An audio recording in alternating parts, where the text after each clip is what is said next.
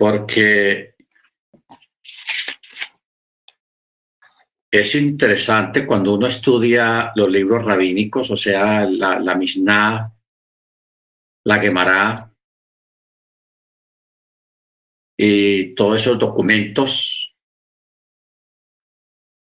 Algunos rabinos dentro de algún tema que estén tratando, lógicamente se tienen que cruzar a hablar del Mesías. Porque el Mesías para el judaísmo ortodoxo, pues es la gran esperanza que el Mesías venga para que cumplir las expectativas que ellos esperan del Mesías. Lógicamente, pues, como es normal, estamos hablando de una historia de cuatro mil años de un pueblo que está esperando el Mesías. Entonces ellos a través de todos estos cientos de años han estado uh, imaginándose, creando escenarios mesiánicos, de acuerdo a su imaginación y de acuerdo también a la interpretación de algunos textos existentes dentro de la Torá y dentro de la Tanakh. ¿Ok? Entonces, ¿qué ocurre? Ocurre, hermanos, de que ha habido una literatura muy profusa, muy abundante dentro del pueblo judío ortodoxo a nivel histórico. Y cuando uno pues, hoy uno pues, oye que creemos y sabemos que el Mesías ya vino, que, que es Yeshua Hamachia, a quien nosotros hemos reconocido por la fe y por la revelación de la Torá, que Él es el Mesías esperado. Y que él vino y cumplió la, la, lo profetizado, lo escrito acerca de él. Desde Génesis hasta el último libro del Antiguo Pacto. Entonces, hermanos, para no entrar tanto en discusiones, porque a veces se arman discusiones acerca del Mesías, acerca de su divinidad, acerca de la unicidad. El asunto es que cuando uno ya tiene claras las cosas, no necesita entrar en discusiones con personas que no lo entiendan todavía. ¿Ok?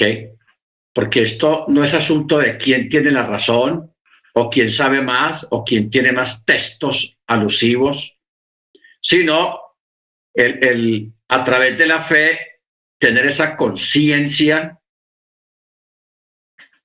que esa conciencia nos lleva a la fe, de creer, de estar seguros, en aceptar a Yeshua como el Mesías. O sea, cuando se habla de Yeshua como el Mesías, eh, es un tema aparte de los otros lineamientos que existen en las escrituras, porque las escrituras tienen muchos temas. Hay muchos temas en las escrituras y, y en lo referente a, al Mesías o a Yeshua como el Mesías, pues se convierte en un tema más dentro de la discusión y dentro de la fe que se vive o que vivimos en cuanto a la manifestación de Yeshua como nuestro Machía, como el que cumplió las expectativas de la Torá. O sea, nosotros tenemos que cambiar un poco el vocabulario, porque nosotros, cuando éramos cristianos o católicos, eh, habíamos adoptado un vocabulario diferente acerca de, de, Yeshua, acerca del Mesías. Usted, por ejemplo, ve que en el cristianismo no se habla mucho de Yeshua como el Mesías. Pues no es la figura de, de Yeshua solamente, sino en su rol como Mesías. Me hago entender, o sea, bueno entender esta parte porque hay, hay muchas cosas que tenemos que cambiar en nuestra forma de expresarnos porque muchos todavía nos expresamos como cristianos, católicos o evangélicos. Y esa parte pues hay que cambiarla un poco, porque nosotros no somos, ni somos ni judíos, ni somos cristianos protestantes, y nuestra forma de expresarnos, de hablar, debe de ir rigurosamente adaptado a lo que realmente enseña la escritura acerca del Mesías. ¿Ok? Porque ¿cuál ha sido el problema, hermano? El problema fue de que a nosotros nos enseñaron la palabra Jesucristo, tanto en el catolicismo como en el protestantismo. Y hoy en día, hoy en día, todavía nadie sabe qué quiere decir la palabra Jesucristo. Solamente repiten ese nombre o esa expresión y lo repiten y lo repiten y lo repiten y, no salen de ahí. Pero no significan qué quiere decir la palabra Jesucristo. Y de pronto usted esté todavía pegado ahí en, en ese nombre, en Jesucristo o en esa expresión. La palabra Jesucristo es una palabra que viene del griego, que viene del griego. La palabra Cristos, porque así se pronuncia en griego, Cristos, no Cristo, sino Cristos, es una palabra que en griego significa ungido. El hecho de que tenga, termine como un plural, a los plurales en español.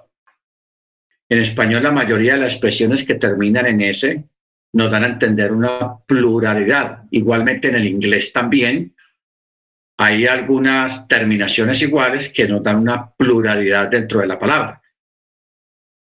Y así funciona en español. Casas, mesas, lapiceros. Y la mayoría de lo que termina en S para nosotros es plural. Pero en el griego no funciona de esa manera. En el griego el hecho de que se diga Cristos no quiere decir de que sean muchos Cristos, sino que así funciona el idioma griego y Cristos es un singular, no un plural. Ok. El asunto es, hermanos, que la palabra Cristos en griego quiere decir ungido. Ungido. En el catolicismo y en el cristianismo nunca le explicaron a nadie, ni lo explican todavía, que la palabra Cristo quiere decir ungido. Ungido. ¿Ok? Y en hebreo, en hebreo, la palabra ungido quiere decir Mashiach o Mesías o un Mashiach. Entonces, ¿cuál es el problema? El problema es que en la cultura occidental, de la cual nosotros formamos parte, cuando usted lea en la prensa o en una revista la palabra, oh, los occidentales, eh, no piense que usted, está, que usted no es occidental, usted es occidental. Todos nosotros somos porque pertenecemos en el globo terráqueo a la parte occidental del mundo. Por eso siempre decimos los orientales, en el Medio Oriente o en el Oriente, que es la gente que está a lo que es contrario al Occidente. ¿Ok? Muy bien. Entonces, la palabra Mesías en la cultura occidental es una persona que viene a arreglar problemas y que viene a, a hacer cosas buenas y se presenta como un salvador. ¿Ok? Pero mire usted que originalmente la palabra Mesías o Machaya o Machía quiere decir ungido. Ungido. Entonces un ungido, eh, si nosotros lo basamos en esa palabra, la, la palabra real, el ungido. Ya uno, eso lo lleva a uno a, investigar o a conocer o saber qué quiere decir la palabra ungido. habría que ir al antiguo pacto, a la, a la Tanakh, a la Torá, para otros averiguar y saber que en, en ese tiempo que era un ungido. que es un ungido. Entonces, cuando algún, en algún relato de la escritura se hablaba del ungido de Yahweh, o, alguien que era ungido, siempre va a asistir, la, va a estar la palabra ahí, Mashiach, dentro del texto hebreo. Un Mashiach, o sea, un ungido. ¿Ok? O sea que esa palabra ungido o Cristos es una palabra que la pueden tener muchas personas que caigan sobre ellos ese título de ungido. Porque cuando una persona tiene unción, es un machía. Así de sencillo, es un machía. Pero no es la figura, no es la figura en la que muestra la escritura. Porque a Yeshua se le llamó Yeshua Hamachia. En la tradición católica, Jesús el Cristo. Jesucristo. ¿Ok? Entonces, ya la palabra Yeshua, que es una palabra ya muy diferente, o una palabra original, que es el nombre de Yeshua. Unos dicen Jehoshua, otros dicen Yahshua, como sea. No vamos a discutir eso porque eso no hay que discutirlo. Hay gente que si discute dice, no, se tiene que decir Yahshua porque eso es original. Otros dicen, no, tiene que ser Yeshua porque ese es el original. Y otros dicen, no, no, no, no, no, así no. Ustedes están equivocados, están perdidos. Se dice Jehoshua. Y así se van las discusiones y las cosas por sobre la forma de cómo se pronuncia un nombre. Nosotros, hermanos, no, yo creo que no olvidemos, nosotros somos de la fe sefardita, los sefardíes. ¿Ok? Somos sefardíes, no somos ni askenazis ni hasídicos. Ni askenazis ni hasídicos. Porque los askenazis pronuncian el nombre de Yeshua de otra manera diferente. Y los hasídicos también lo pronuncian de otra manera diferente. Nosotros hemos creído y hemos adoptado la, la, la, la corriente uh, sefardí, que es la más antigua, la más reconocida y la que prevalece en este tiempo y ha prevalecido a través de la historia, los sefardíes. O sea, de los judíos de España, los judíos de España. Porque es que el judaísmo en, todo el mundo han habido varias corrientes muy importantes, por ejemplo, los askenazí, los judíos askenazí, son los judíos alemanes, los judíos polacos, los judíos chechenios, los judíos austriacos, los judíos, de toda esa área de un sector de Europa hacia adentro, hacia los Países Bajos. Antes de la Segunda Guerra Mundial, eh, eso estaba lleno de judíos, especialmente en Alemania, en Hungría, en Polonia, en todos esos países alrededor. Eso habían muchos judíos y esos judíos eh, tenían una forma de hablar en cuanto a la Torá que de ahí salió los askenazis. ¿Ok? Y dentro de ellos había otra comunidad que eran los hasídicos, unos judíos más ortodoxos y con otra forma de hablar el hebreo.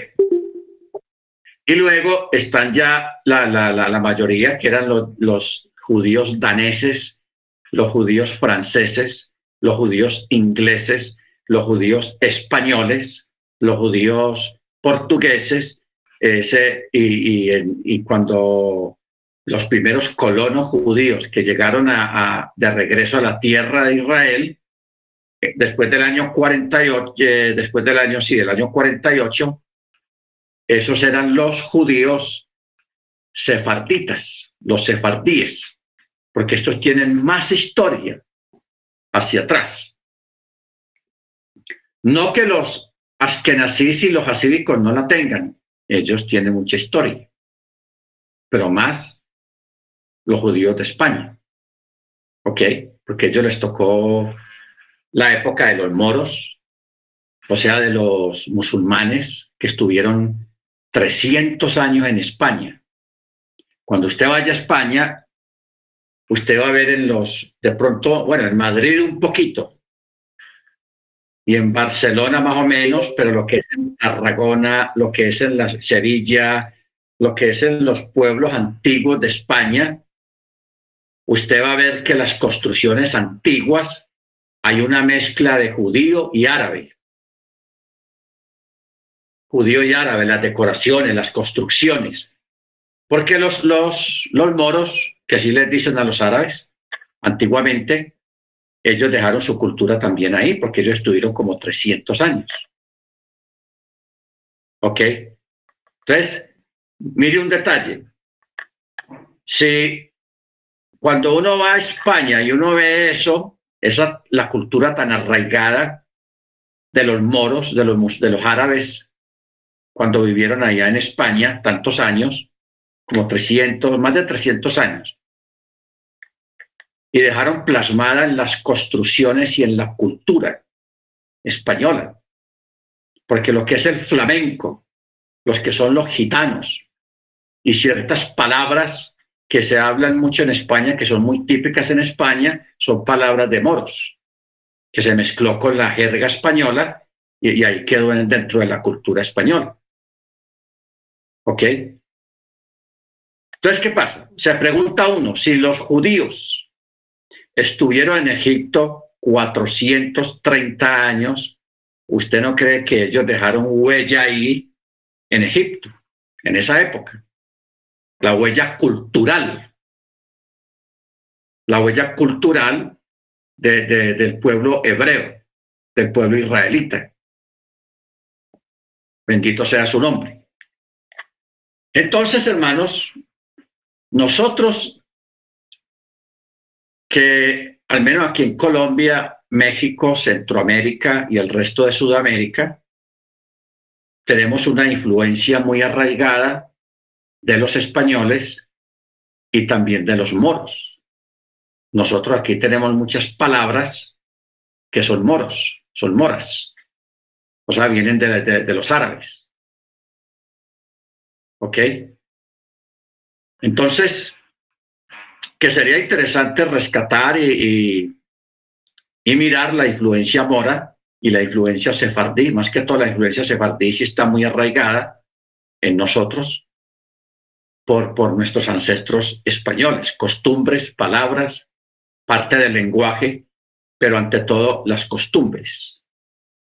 Baruch Entonces, de ahí es que vienen los enredos para la pronunciación del nombre del Eterno en las diferentes culturas eh, israelitas, tanto en Europa del Este, allá mismo en Israel, en Europa, en lo que es Europa occidental, Estados Unidos, todo, todo lo que es América.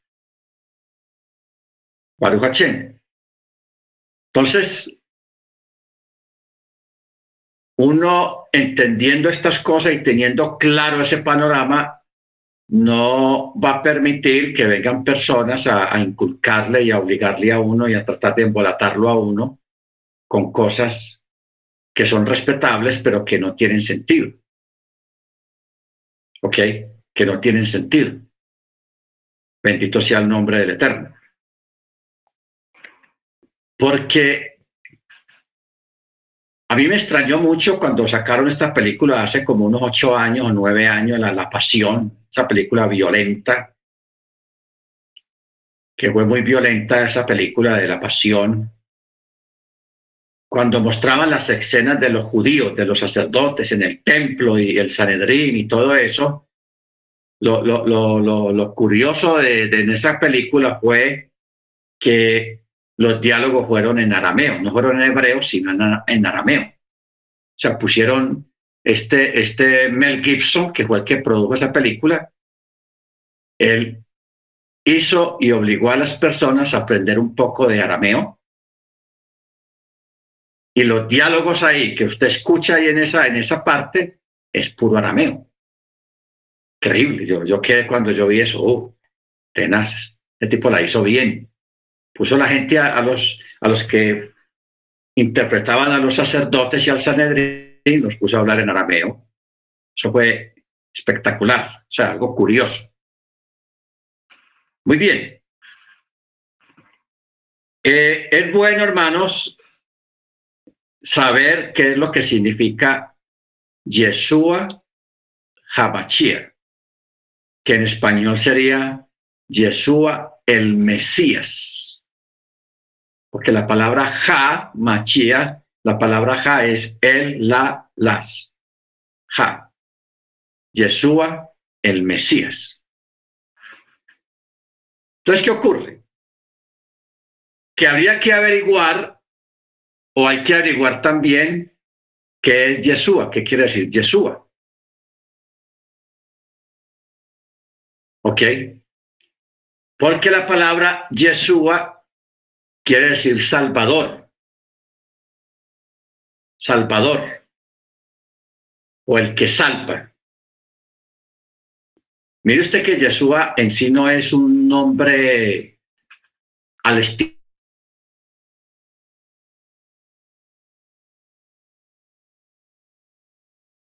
quien que está realizando algo. ¿Ok? Una expresión dirigida hacia alguien que está realizando algo, en este caso, el proceso de la salvación. ¿Ok? Por eso usted ve los apellidos aquí en nuestros países latinos, que, la, que hay, no todos, pero sí una gran mayoría de apellidos son apellidos sefartitas, de, que vienen de decir, sefartitas. ¿En qué sentido? En la antigüedad, en España y aún también aquí en nuestros países latinos, a la gente se le designaba no por el nombre, sino por el oficio. Por el oficio. Entonces, si alguien fabricaba zapatos o reparaba zapatos, le decían el zapatero. Si alguien eh, hacía mesas o vendía solamente mesas, le decían el de las mesas o mesa. Entonces, de un momento a otro se fueron perpetuando porque la gente se identificaba, era por eso, el de la tienda, el peluquero. Nunca decían el nombre de la persona, sino el oficio. Esa es la forma de comunicarse entre las gentes hace unos 100 años atrás. Era por el oficio de la persona. El abogado, el tendero, el que, el que curtía pieles, el curtidor. Por eso es que a a, Simón le decían Simón el curtidor, porque trabajaba, tenía un oficio, era, eso era un oficio. Entonces, y así, hermanos, una gran cantidad de oficios. Entonces, esos oficios, cuando llegan acá, aquí se perpetuaron en América como un apellido. Como un apellido. Por eso existe el apellido Zapata el apellido Mesa, el apellido Flores, el apellido, en fin. Hay un montón, hermanos, de, de, apellidos y de cosas que tienen que ver con los oficios de los, de los iniciadores de ese apellido, o sea, los que tuvieron inicialmente ese apellido. Entonces, todos sus descendientes quedaron con ese apellido se convirtió en nuestra cultura como un apellido. ¿Ok? Pero mire usted que un apellido o, el nombre de un oficio no es un nombre. Por eso es que hace tiempos estábamos hablando acerca de, de que en la nueva era, en la era mesiánica, no, en la era mesiánica, no, en la era del reino del Mesías, Él va a revelar su nombre, pero ahí no va a revelar un oficio, sino su nombre. El nombre de pila, el nombre original. ¿Estamos? Porque cuando uno, uno mira toda la, la Biblia desde Génesis, uno va viendo la revelación de nombres. Primero fue Él.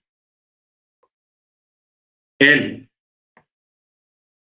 O sea, en la época antiluviana, la gente se refería a la divinidad, al eterno, como Él, como el que está en lo alto. Ya después del diluvio, vemos que eh, Abraham, ya el Eterno, le habla con un nombre. ¿Ok? Uno de ellos fue el Shaddai. Ese fue un nombre que se usó durante muchos años en la antigüedad, el Shaddai o sea, el que provee, el que te sustenta, el proveedor, el que te alimenta, el Chadai. Luego, cuando el Eterno habla con Moche, ya le dice, ya no te voy a, ya no me manifestaré a ti con este nombre, sino con este otro. Y ya le revela Yahweh, el nombre de Yahweh, el tetragramatón el tetragramatón. Ese nombre estuvo funcionando y estuvo en vigencia hasta la venida del Mesías. Acuérdense que a través de los profetas, el Eterno, eh, el Eterno le reveló a los profetas dando a entender un nombre, pero no, no lo decían. Solamente una vez se dijo, llamará su nombre Immanuel, Emanuel, así recortado en castellano, Emanuel. Pero en hebreo se dice Immanuel. Ahí está él. ¿Se acuerda que vimos que antes del diluvio decían él? Ahí está otra vez él. Pero aquí ya dice algo más. Immanuel, que traducido es Yahweh es con nosotros, aunque en castellano pusieron Dios es con nosotros, pero esa no es la forma correcta. Lo escribieron mal, porque es que el mayor daño que le hicieron al Brihadachá, al Nuevo Testamento, es que donde debe decir Yahweh, pusieron la palabra Dios. Y nos mataron, mataron la gente con eso. Mataron la gente con eso, empacaron esa palabra Dios y la palabra Dios no es correcta ni es muy buena. Porque la palabra Dios se puede referir a cualquier divinidad, a cualquier Dios en la tierra. Y la escritura solamente habla de un solo Elohim, que es Yahweh. ¿Estamos de acuerdo en eso, hermanos? ¿O estamos bien claros en eso? Entonces, por eso la palabra Dios no es una palabra que nosotros pues la debemos de usar mucho, aunque usted la vea en su Biblia, porque es que en su Biblia la, la tradujeron de esa manera así. Pero cuando usted va al original, la palabra Dios no existe. Siempre dice el del nombre, o Yeshua, o, o el tetragramatón, o Yahweh o Adonai, pero nunca la palabra Dios. O sea, esa traducción del griego, eso mató a la gente, hermanos, y los lo llevó lejos de la realidad del eterno. Entonces, cuando se dijo eso, llamará su nombre Immanuel, que traducido es Yahweh es con nosotros. Esa es la cosa, esa es la parte correcta y como se debe decir. No decir tanto Dios es con nosotros porque eso como que como que se vuelve algo común, como algo minoritario, algo que no tiene importancia. Pero para nosotros y en las escrituras sí es importante, porque Immanuel quiere decir Yahweh es con nosotros. Eso es lo que quiere la palabra Immanuel. Yahweh es con nosotros. Pero mira que eso no es un nombre tampoco, es una acción.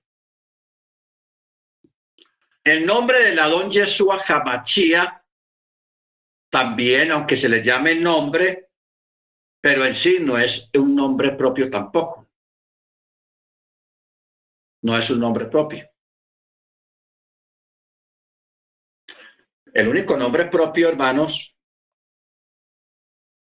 que es complicado de, digerir, eh, que tampoco pues sería como, como un nombre, sino una alusión al nombre. Y a nosotros se nos... Y en la escritura está ahí puesto desde la antigüedad y de pronto no lo hemos captado. No lo hemos captado. Especialmente está en el libro de Apocalipsis. Cuando dice, yo soy el, Hayah, Hacher, Hayah ese nombre. O sea, yo soy el que soy. Pues así lo pusieron en castellano, como para ayudarnos un poco. Pero esa tradición, yo soy el que soy, no es veraz. No es veraz, fue como una forma de, hacer una aproximación. Pero Hayá, Hacher, Hayá, o Hayé, Hecher, Hayé, que se dicen en arameo, es lo que Yeshua dijo o dice allá en el libro de Apocalipsis. Yo soy el que es, el que era. En las Biblias de Reina Valera pusieron y el que ha de venir. Que la palabra el que ha de venir no está bien. La palabra correcta es yo soy el que es, el que era y el que está viniendo, porque así están en los originales. Yo soy el que era, el que es y el que está viniendo. Y esa palabra, esa expresión está subordinada a Hayá, Hacher, Hayá, traducida, yo soy el que soy, te ha enviado, como el Eterno le dijo a Mochi. Entonces, hermanos, la gran sorpresa es, la gran sorpresa es que cuando vayamos a entrar al reino, Jesús así nos va a decir el nombre. Pues el nombre para los tiempos finales. Que ya no, no va a ser un, no es un nombre que tenga algo que ver con proveer ni con salvar. Proveer es Shaddai, el Shaddai, o sea, el Todopoderoso.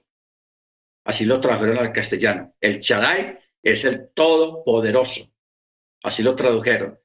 Luego vino el nombre de Yeshua Hamachia, el que quiere decir el Salvador ungido. El Salvador ungido.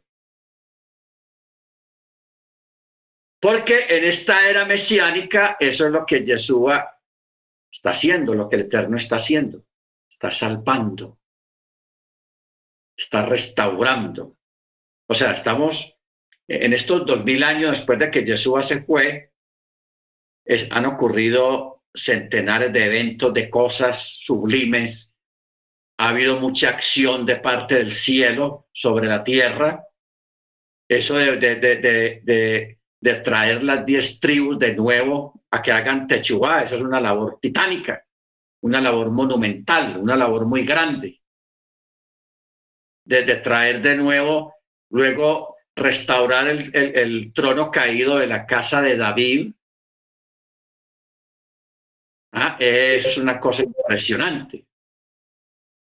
El trono caído de la casa de David.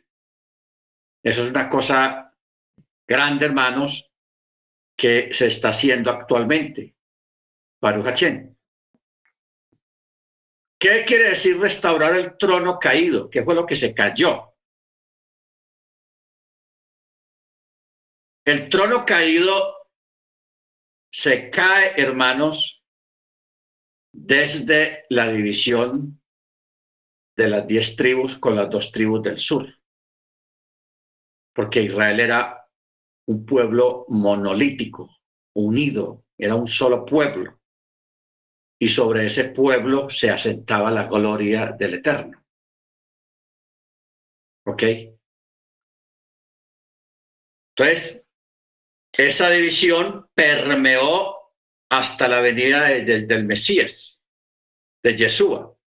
Cuando Yeshua viene, cuando Yeshua viene, entonces él empieza, como decían las profecías, y él vendrá a restaurar todas las cosas. ¿Restaurar qué? Primero, restaurar un templo. Pero hay un pero. No era tanto restaurar ese templo que destruyó Tito, los romanos, 70 años después de Machia, no. Sino a restaurar el templo que son los creyentes a través del techuá del retorno de los descendientes de las diez tribus. O sea, todavía en este momento el templo se está, el trono caído del Eterno se está restaurando, porque todavía está llegando gente y la que falta por llegar todavía. ¿Ok?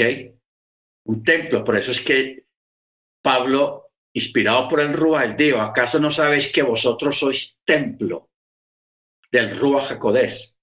Y que el Rúa mora en vosotros. Entonces, este es un cambio de la forma en cómo el Eterno trabaja.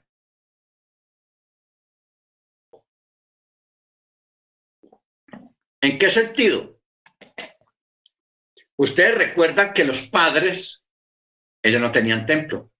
Cuando hablamos de los padres, estamos hablando de Abraham, Isaac y Jacob juntamente con las matriarcas. Ellos no tenían templo. Luego, más adelante, se construyó un templo. Primero una tienda, porque eso fue por fases. Primero fueron los altares de piedra, no labrada, sino naturales. Luego el altar vino la tienda en el desierto. Luego de la tienda vino el edificio en, Jerusalén, en Jerusalén. Un edificio magnífico que, lo construyó Salomón. ¿Ok? Luego ese templo duró muchos años hasta la venida del Mesías. Cuando el Mesías vino, cuando Yeshua vino, encontró mucho desastre. Encontró muchas cosas no buenas en el mismo templo y en las gentes que estaban administrando el templo que eran los sacerdotes, los fariseos y los saduceos, eran los poderosos en esa época alrededor del templo. Y como decía el hermano la vez pasada, de que hay comentarios o midrases acerca de que cuando Yeshua vino, el arca de la alianza ya no estaba ahí de pronto, dentro del templo. Ya no estaba la habían escondido en otro lugar. Entonces, ese templo vino Yeshua y él mismo profetiza. No quedará piedra sobre piedra que no sea derribada. Él profetizó la destrucción del templo y la destrucción de Jerusalén. Cuando ese evento ocurre, ya los creyentes en Machía ya están empezando a crecer, ya se está esparciendo el mensaje mesiánico. Entonces ya esos mesías, Pablo les escribe, a esos mesiánicos, Pablo les escribe y les dice, ¿acaso no saben que ustedes son templo del Rúa Jacodés? Y que el Espíritu del Eterno mora en vosotros. Entonces ahora ya lo que hay es un poderoso templo espiritual que al mismo tiempo es el cuerpo del Mesías. en preparación para él, para la reconstrucción de el segundo templo que va a ser reconstruido. Pero ¿cuál es el problema? El problema es, hermanos, que los judíos, los que están allá en Israel y los judíos del mundo ortodoxos,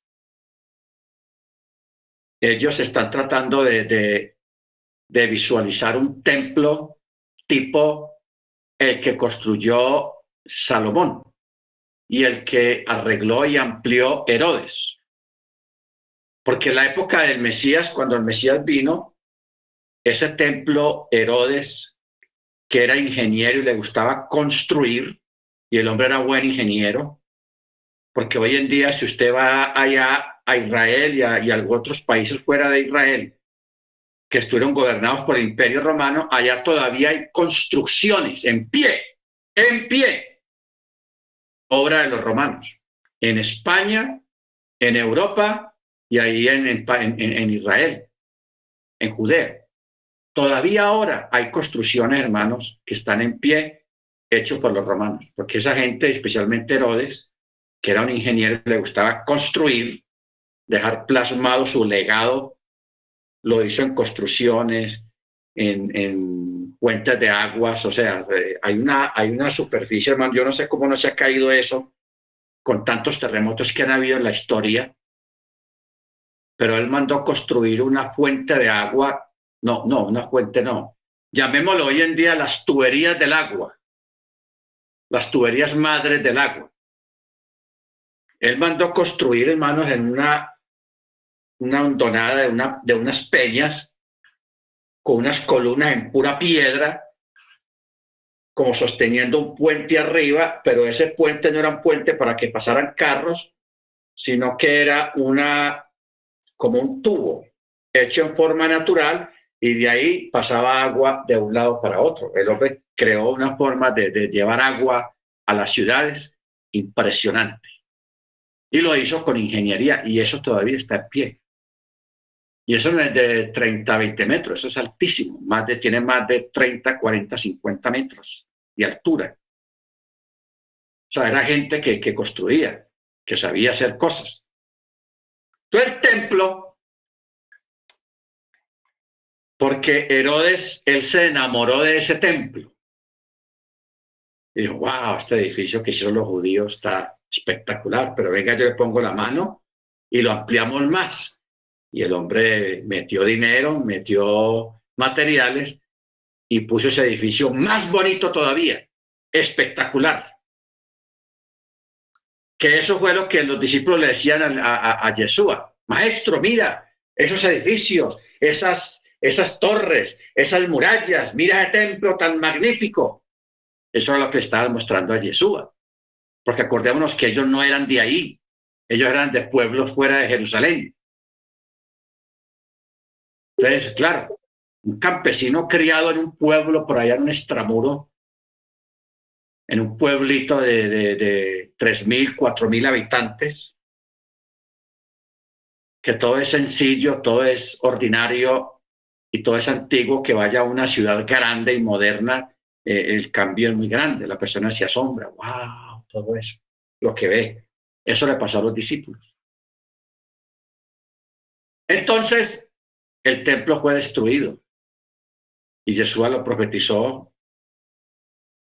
Y los profetas también. Y hubieron algunos eventos después de la muerte de Yeshua y la resurrección. Ocurrieron algunos eventos sobrenaturales durante ese resto de años en el templo. Que las puertas se abrían solas, que, en fin, aquí en la, en la, en, la, en la, en la Ahí hay muchos relatos de eventos que ocurrieron después de que Jesús se fue en el templo. Ocurrieron muchas cosas raras que algunos sabios y algunos ancianos celosos y llenos del rúa, ellos presagiaban algo malo. Ellos decían, esto es un mal presagio. Este templo, el Eterno está disgustado con nosotros y va a mandar destruir este templo, nos va a quitar el sagrado templo, que eso pasó. templo fue destruido completamente. Entonces, cuando se reconstruya el templo, esa reconstrucción va a ser un templo eh, un poco diferente al templo que construyó Salomón. Y va a ser un templo modernizado, ya va a tener cámaras de vigilancia por todas partes. O sea, eso va a ser una mezcla entre lo antiguo, algo diferente al original, y lo moderno. Lo moderno. Que ahí es donde se va a aceptar el, el antimachía.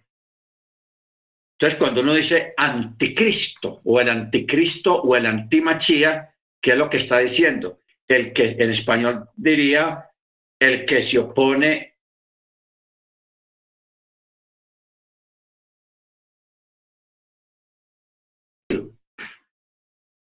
¿ok? Al ungible. Los judíos lo van a aceptar ahí porque el antimachía, él va a engañar a los judíos. O sea, los judíos cuando reconstruyan el templo van a hacer una fiesta, hermanos, pero mega fiesta.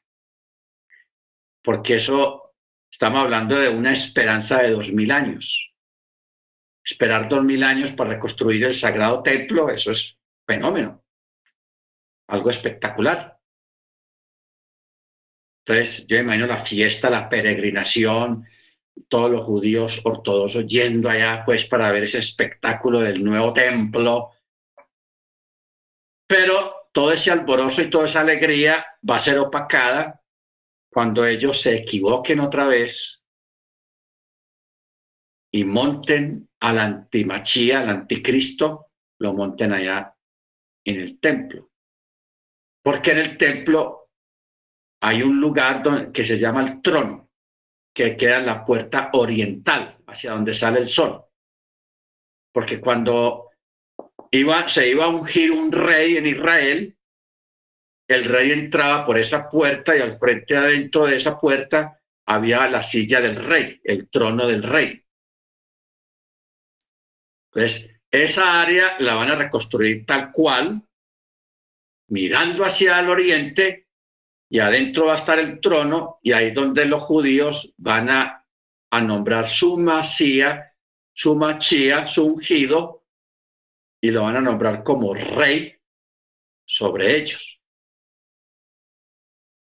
¿Ok? Entonces, ¿cómo el antimachía los va a engañar a ellos, hermanos? en una cosa tan delicada como, como lo es, ya contemplo ellos que nombren un Mesías, un Machía, y que lo sienten en el templo ya como rey, ya no como simplemente Machía, no, sino como rey. O sea, algo más, como el rey. ¿Ok? Entonces, ¿qué ocurre? Porque aparte de eso, este, este personaje, él va a engañar no solamente a los judíos, sino también a las grandes religiones del mundo. A los católicos, a los cristianos, a los hindúes, a los musulmanes. O sea, yo creo que esa va a ser la gran obra maestra del anticristo. Engañar a los líderes de las grandes religiones que hay en el mundo actualmente. A todos. O sea, los va a engañar. Ahora, eso, hermanos, que yo acabo de decir, nos debe llevar a nosotros a pensar y a preguntarnos quiénes somos nosotros entonces. ¿Quiénes somos nosotros? Porque el hermano no ha dicho también a los mesiánicos? ¿Por qué no? ¿Por qué no a nosotros? Porque nosotros vamos a estar cuatro ojos. Y estamos cuatro ojos y bien advertidos para no dejarnos arrastrar en esa locura, porque eso va a ser una locura. Eso va a ser una locura, hermanos, de la forma como ese personaje va a engañar a las, a las grandes religiones que hay en el mundo, los musulmanes, los hindúes, los taoístas, allá en China, en Japón, que antes tiene el taoísmo, a los católicos y a los protestantes. A los mismos protestantes van a ser carne de cañón, cultivo fácil. ¿Por qué? Por las creencias que ellos tienen. Ellos van a caer ahí redonditos.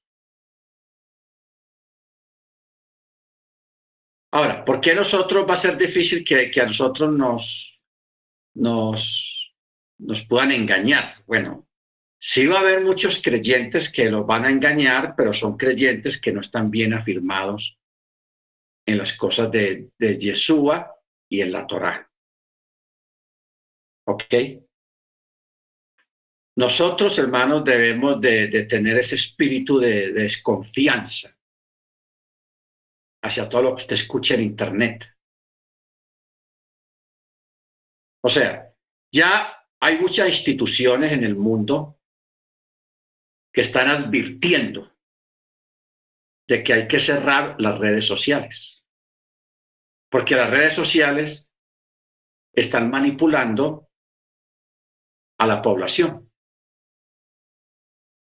¿De cuáles redes estamos hablando? Estamos hablando de Twitter, Facebook, Telegram, WhatsApp. De pronto WhatsApp no tanto, Telegram más o menos. Pero lo que es Twitter,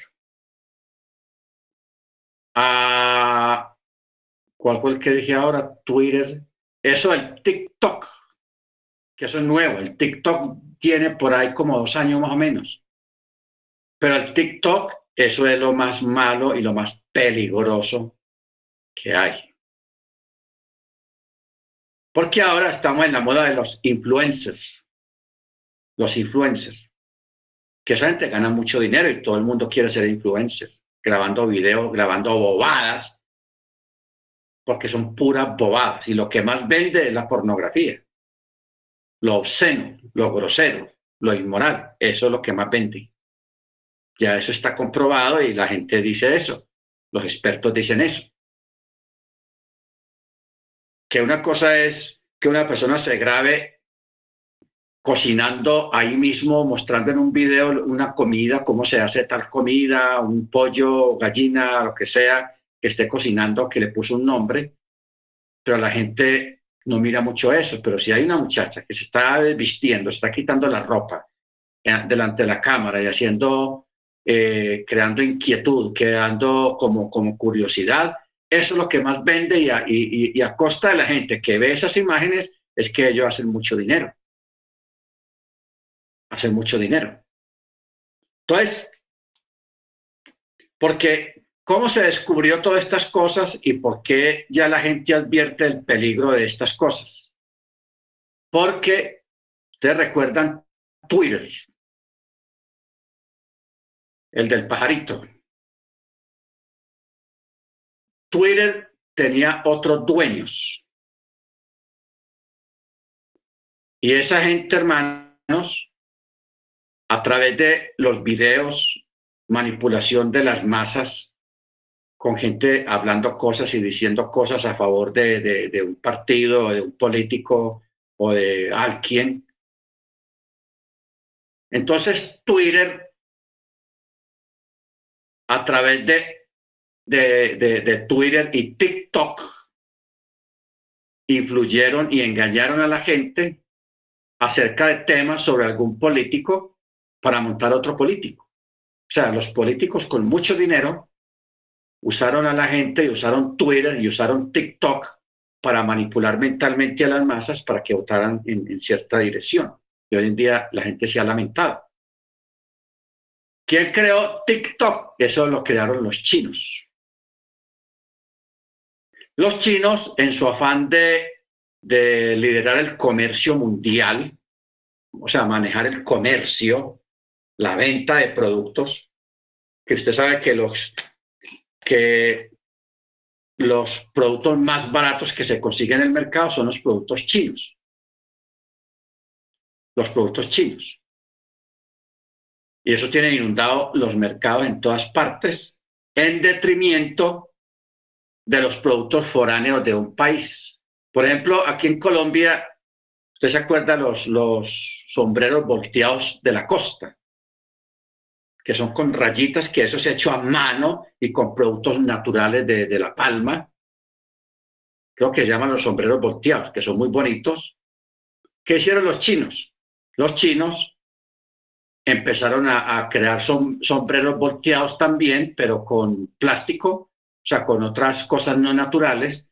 Y usted los ve, un sombrero original y un sombrero chino se ven igualitos. Igualitos. Pero ¿qué ocurre?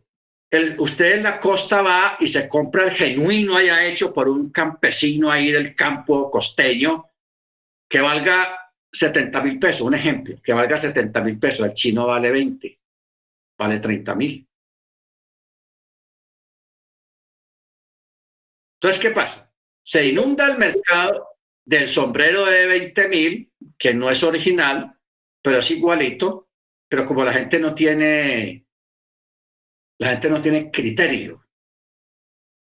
Hoy en día hay mucho acerrín en la mente de las personas.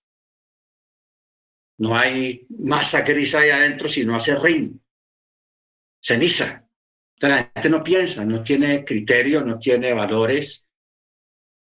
Entonces, con tal de que se vea igual al original, que me vale 25 mil, 30 mil pesos, ah, yo compro el original.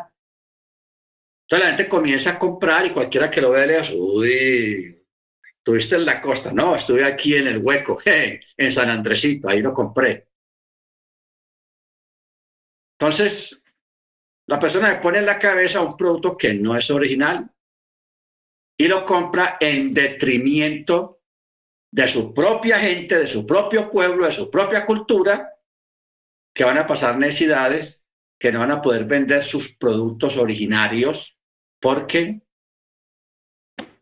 vinieron los chinos y arrasaron con todo eso. ¿Ok? Entonces, e, eso es todo barato, todos los chinos es barato. Entonces, los chinos, hermanos, en preparación a, lo que están haciendo en todo el mundo, ellos crearon TikTok. Muchos gobiernos se opusieron a TikTok, pero como el dinero lo puede con todo, el TikTok ya está en todos los celulares. La mayoría de los videitos que usted ve de un minuto, de un minuto y medio, son puro TikTok. Puras cosas chistosas. Otras son morbosas y otras son publicidad, manipulación de las, de las masas. ¿Ok? Entonces, ¿qué pasa con esto, hermanos? El Mesías, eh, no, el antimachía, él tiene hoy en día un mercado y una forma tan práctica de invadir y de manipular las masas que la gente no se imagina, pero especialmente a través de los influencers. ¿Qué es lo que hacen los influencers? Son un montón de pelones ahí que no quieren salir a trabajar y se toman videos inventando recetas, inventando consejería como si fueran psicólogos, inventando consejería como si fueran sexólogos, inventando, o sea, gente que está inventando cosas. No es gente que estudió para eso.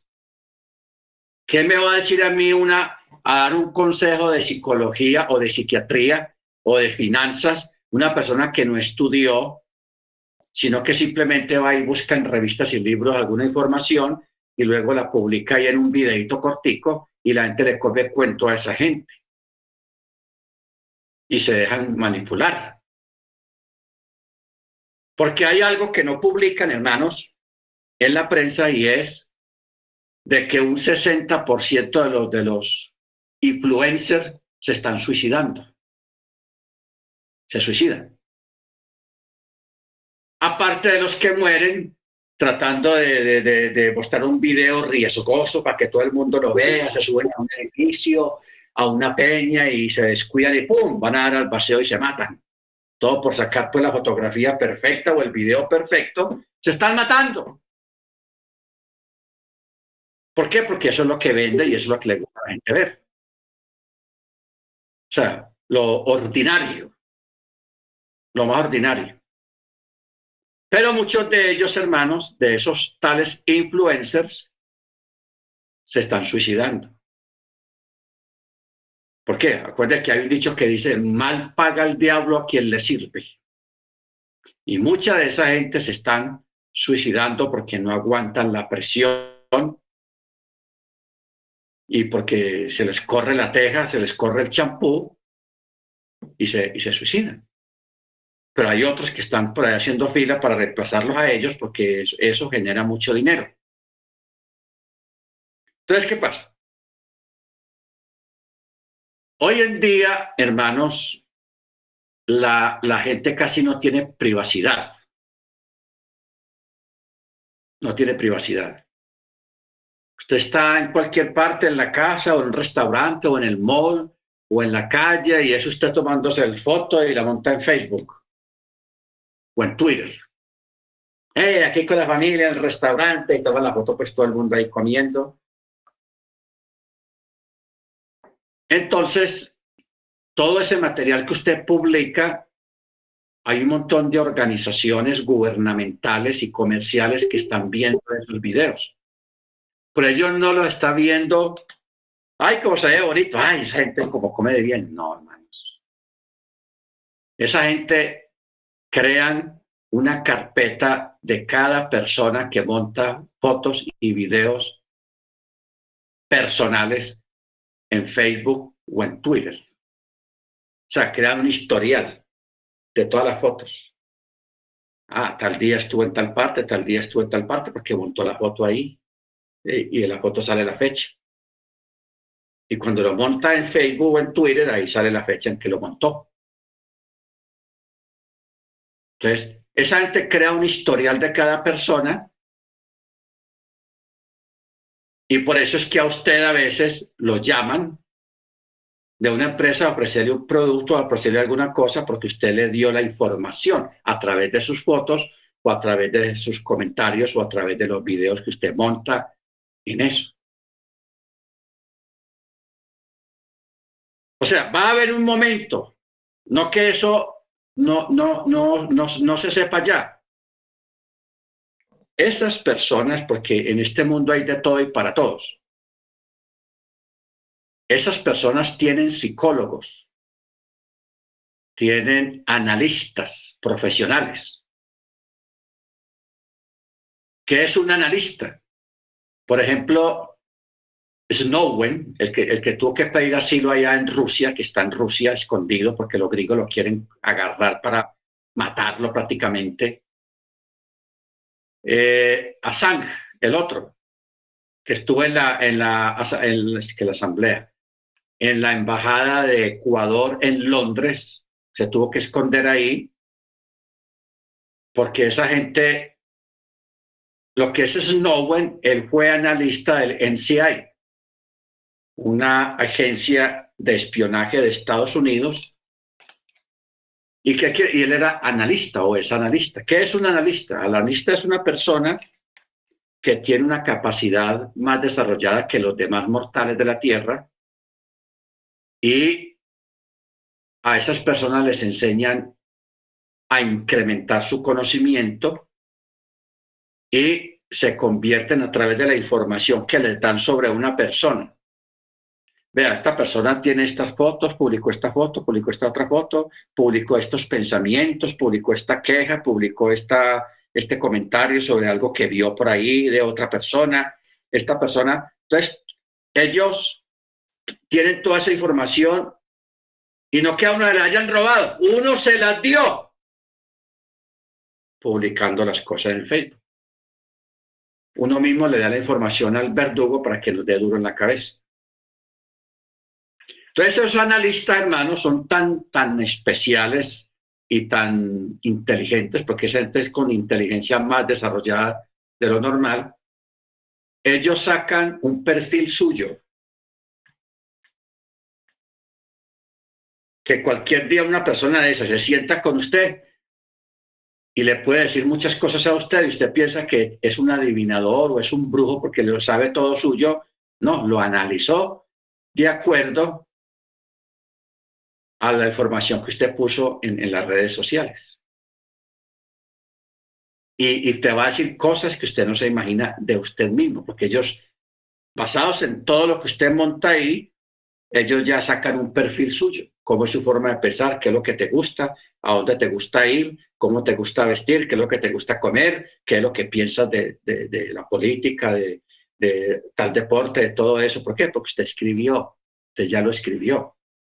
Entonces lo que hacen es crear un perfil suyo, bien real y más de lo que usted se imagina. Entonces, esa información la va a tener el antimachía. El antimachía va a tener toda esa información archivada, lista de toda la gente, excepto, excepto de los que nunca publican fotos, ni comentarios, ni pensamientos en esas redes sociales. Ok, entonces ustedes, hermanos, si un amigo suyo publicó algo en Facebook o en Twitter o en otra cosa, calladito, no diga nada, ay, saludos, estás muy linda, feliz cumpleaños. No publique nada, hermanos. No haga eso. Que entre todos nos estamos quedando desnudos ante esa gente. ¿Por qué? Porque llega uno y dice, gracias a todos mis amigos porque me, felicitaron en mi cumpleaños. Ya esa gente sabe que esa persona cumple años en tal y tal día. Y si usted publica algo ahí, ya sabe que usted es un contacto de esa persona y ya le caen a usted ahí en sus cosas, en su número, porque cuando usted publica algo, ahí sale su nombre, su dirección, su número de teléfono, su correo electrónico, todo está ahí. Mire usted, hermano, en el mundo en que estamos viviendo hoy en día, por eso es mejor hace 30 años atrás que solamente jugábamos fútbol, básquetbol, lazo ir al río a bañar en una quebrada, comer mandarinas, naranjas, guayabas. Y la niña jugaban lazo con las muñecas. Pero hoy en día, hermano, eso es una locura esto. Niños de siete años ya con celular, ya con su página de, Facebook, publicando bobadas ahí y publicando a todo el mundo a quien le toma fotos y las, y las monta ahí. Entonces, eso, hermanos, es un peligro y ya Estados Unidos trató de quitar a Twitter, a prohibir Twitter, pero ya no lo para nadie. O, o, TikTok, ya eso, el TikTok ya eso no lo para nadie. Eso ya no lo para nadie, hermanos. Pero al menos nosotros no nos metamos en esos rochos. Siga conservando su vida privada, su vida personal, que es muy valiosa, porque si, si yo lo sentara a usted con personas que forman parte de esas empresas, que monitorean toda la información que montan en, en, en Facebook, en Twitter, y que se siente con usted esa persona ¿Sabe para qué lado de la cama es que duerme usted cuando está dormido? Si para la derecha o para la izquierda. Le sabe a usted toda su vida y usted no se imagina lo que esa gente sabe de usted. Eso es un peligro del que hay que tener cuidado.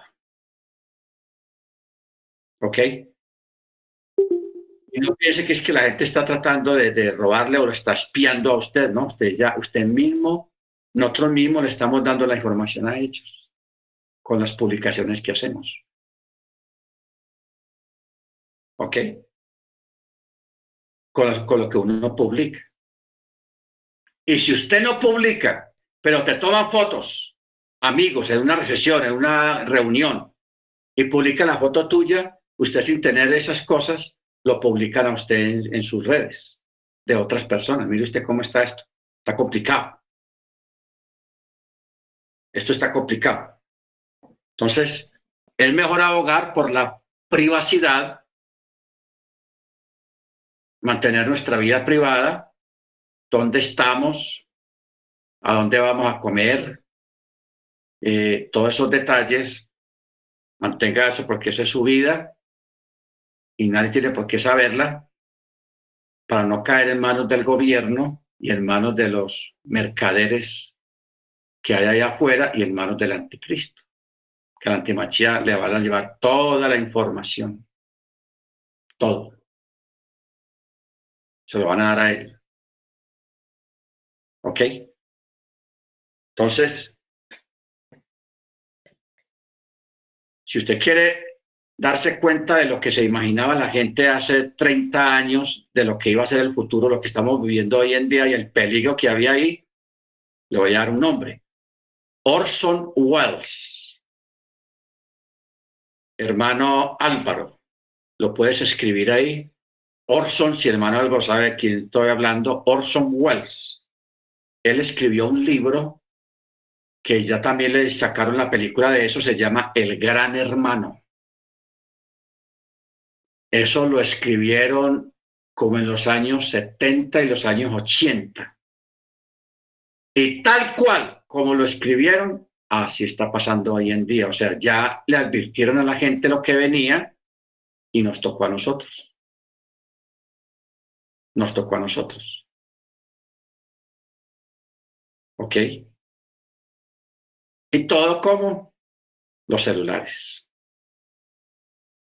ya los celulares dejó de ser esa herramienta buena para uno hacer llamadas y recibir llamadas. Un celular hoy en día es una oficina. Ahí está todo. Todo está ahí. Usted maneja su seguro, maneja sus eh, cosas médicas, maneja eh, su dinero en el banco, su cuenta de ahorro, su cuenta lo que sea. Todo lo manejamos. ¿Por dónde? Por el celular. Estamos en la calle, hermanos y no nos habíamos dado cuenta. Baruch Entonces, por eso hay que tener cuidado respecto a esta parte de la antimachía.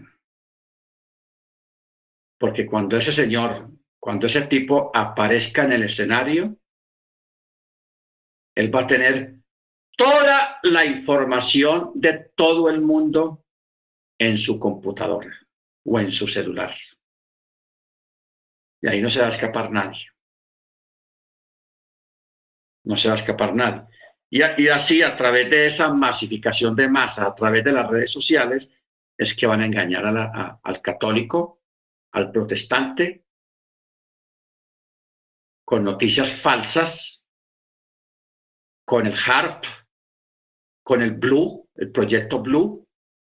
Van a montar videos, van en TikTok, en Telegram, en, Twitter de, que, que, viene, que está pasando eso allá y muestran un video ahí, que todos esos videos son puros montajes, todo eso es falso. Mire lo que pasó la semana pasada, la semana pasada, sí, la semana pasada y antepasada en Estados Unidos. Que hubo un derrame de unos químicos en Ohio. Y el gobierno, por tapar eso, porque eso fue grave, el gobierno por tapar eso le prohibió a todas las noticieros que pasara la noticia y, mostraron un periodista que, trató de, se fue para allá a averiguar a ver qué era lo que pasaba, porque ese es el trabajo de los periodistas y lo arrestaron, porque estaba haciendo demasiadas preguntas. Silenciaron a todo el mundo y luego echaron el cuento para entretener la gente y distraer la atención que aparecieron ovnis. Chinos por allá hicieron una bulla tenaz con eso, los globos y los ovnis. Pero para, ¿por qué era, estaba pasando toda esa bulla? para distraer la atención de, de, lo de Ohio. Un tren se descarriló, cinco vagones vertieron sus químicos y otros vagones se voltearon, pero no se derramaron los químicos y el gobierno cometió el error de quemarlos. Entonces creaba una nube tóxica y eso hay un desastre ambiental y eso la gente todavía no se ha enfermado, pero la gente está sintiendo mareos y vómito y, y eso después es que se va a ver, hermano, los efectos de eso. Luego, como si eso fuera una plaga o una pandemia psicológica, en Texas se volteó otro tren, en Carolina del Sur se volteó otro tren y en otro estado se volteó una, y ayer se volteó otro tren y un camión con químicos. O sea, se volvió como un efecto boomerang. Todo el gobierno, a través de los noticieros, entreteniendo a la gente con los ovnis. Ustedes salen los presentadores de noticias. Oye, Patricia, ¿qué te parecen los ovnis que están saliendo en el estado tal y en tal parte hay ovnis? Oh, sí, eso está tremendo. Aquí trajimos al experto para que nos hable de los ovnis. Ustedes llevan un tipo ahí hablar bobadas, que los ovnis sí, que los ovnis por acá, que escondanse, que hagan esto cuando ovni, entreteniendo y embobando a la gente distrayéndolos de la realidad que estaba pasando allá en Ohio y en otros estados. Esos son los noticieros. Yo por eso yo no veo noticieros. Para nada. Para nada. Y, mire usted, hermanos, lo que yo siempre les he dicho a ustedes. No, nunca se olviden de eso. El departamento el jefe o la encargada o la ministra del Departamento Ambiental de los Estados Unidos salió, la entrevistaron por televisión y le dijeron, eh, señora fulana de tal, eh, entonces, ¿qué recomienda usted a los habitantes de Ohio? ¿Todo está bien? ¿Cómo está la situación? No, señores, señores, eh, todo está bien, ya probamos el agua, hasta yo. Si ustedes quieren, yo voy, tomo agua del río y para que vean que todo está bien. Entonces, el, agua está pura, aquí no ha pasado nada, todo está bajo control. Entonces no olvide lo que yo le he dicho, cuando el gobierno diga eso, crea lo contrario. ¿Por qué? Porque si hoy en día, claro, hoy en día no están dando entrar periodistas allá, en ciertas partes de ese estado. Pero los que han logrado entrar han ido a los ríos y se han encontrado con miles y miles de pesos flotando en el agua en los lagos, muertos y ganado, vacas, eh, esas cosas de gallinas y de pollos, muertos, todos animales muertos. Pero eso usted no lo va a ver en la noticia. ¿Por qué? Porque el gobierno dijo todo estaba bien y todo estaba bajo control. Si quieren, yo tomo agua. Y claro, la persona puede hacer la payasada de irse a, y sacar agua y tomar, pero eso es falso. Eso es para engañar a la gente para tapar el, daño que ya hicieron. ¿Ok? Es como las vacunas que mostraban al gobernador y al alcalde poniendo la vacuna, lo que estaban, lo que estaban poniendo era agua, agua salina, o sea, agua. Pero no era real, no era la, la vacuna lo que estaban poniendo, todo para engañar a la gente. Pero ya toda esa falsedad, ya usted ve que ya hay gente que ya están llevando a los tribunales, ya están juzgando a esas personas que engañaron a la gente con el asunto de las vacunas, ya lo están llevando a las cortes. Ya esa gente, Bergen, allá en, en, en, en Europa, lo están llevando ya a las cortes por todo el cuento y por todo el dinero que hicieron con el asunto de las vacunas. Ya eso se les cayó la careta y la gente muriéndose por esa cuestión. Entonces, no olviden esos detalles, hermanos. Cuando algo ocurre y que el gobierno salga a decir que todo está bien, que todo está bajo control, crea lo contrario. Crea lo contrario. Y cuando, cuando el gobierno diga, ya vamos a arrestar al, al delincuente este o al mafioso este, crea lo contrario. Mira, a mí me olvida en la época de Fujimori allá en Perú, cuando estaba persiguiendo a Montesinos. Montesinos era el ministro, creo, de, justicia de, de Fujimori. Y el tipo era torcido, hizo cosas muy malas, pero también hizo otras cosas muy buenas. Porque siempre logró arrestar a Guzmán. Bueno, al descender el luminoso. Entonces, ¿qué pasó? Montesinos, el hombre por quedar bien con todo el mundo, este Fujimori, mandó a arrestar a Montesinos, su ministro de Justicia, o de Guerra, algo así, o de Defensa. Montesinos tuvo que volar. Entonces Montesinos se va para Venezuela y estaba en Venezuela, en Caracas, en una cafetería, sentado ahí chévere, tomando café. Y en la prensa, en el Perú, el mismo Fujimori dirigiendo una operación de búsqueda que ya tenían localizado a Montesinos, que ya lo iban a arrestar, que habían mostrado en helicópteros el ejército, la policía secreta, el SWAT, en fin, un operativo, hermano, de cientos de policías porque, que porque Montesinos estaba en tal parte que ya lo iban a arrestar y el presidente hablando ahí con chaleco antibalas, ya vamos a arrestar y Montesinos ahí en Venezuela tomando cafecito en una mesa.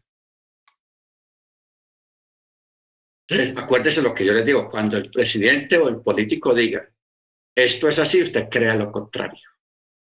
Puro cuento. Este mundo es una película, es un, Hollywood. Una película muy bien grabada, las cosas que hacen los gobiernos. Pero el pueblo apercibido y alerta no se va a dejar engañar. Por eso, si nosotros mantenemos esta política o política, no, esta costumbre de no creer todo lo que nos dicen en las noticias o los gobiernos, cuando aparezca la antimachía, hermanos, nuestra mente va a estar preparada psicológicamente y vamos a estar como muy en alerta cuando aparezca un tipo arregla problemas, cuando aparezca un líder con mucha influencia en la gente, muy amoroso, muy cariñoso y muy carismático, pilas con esa persona. No crea todo lo que le dice. ¿Ok? No crea todo lo que esa persona dice porque eso, por ahí va la cosa. Amén, hermanos. Mira, no pudimos desarrollar esto acá, pero vamos a hacer el miércoles mediante el cielo. Ya el tiempo se nos fue, pero yo creo que no perdimos el tiempo porque necesitamos, estaba en tiempo de mucha estafa, de mucho engaño, de muchas mentiras, y necesitamos que nos recuerden esas cosas para que no caigamos, hermanos, porque que sean engañados el catolicismo, los protestantes, el islam, los hindúes, los taoístas, que los engañe este, este personaje, para eso se necesita mucha inteligencia y mucha sagacidad. Pero nosotros vamos a ser más sagaces que ellos, o más sagaces que el antimachía. ¿Ok? Baruch Bendito su nombre. Mana Cecilia, es tan amable y nos dirige la oración de despedida. Amén, hermana. Amén, pastor, claro que sí. Buenas noches para todos. Oremos. Nuestro grande, poderoso Señor de los cielos y de la tierra. A esta hora, nuestro divino Abba, te damos gracias porque nos das la vida primeramente y porque nos haces parte de su pueblo escogido, Padre. Te agradecemos por su santa ley, por sus preceptos, ordenanzas que nos has dado, Señor. Santifícanos por la presencia de tu Rúa Jacodés, para que podamos cada día acercarnos más a ti, buscar más de tu presencia y de esa manera amarte en mostrándolo a través de la obediencia.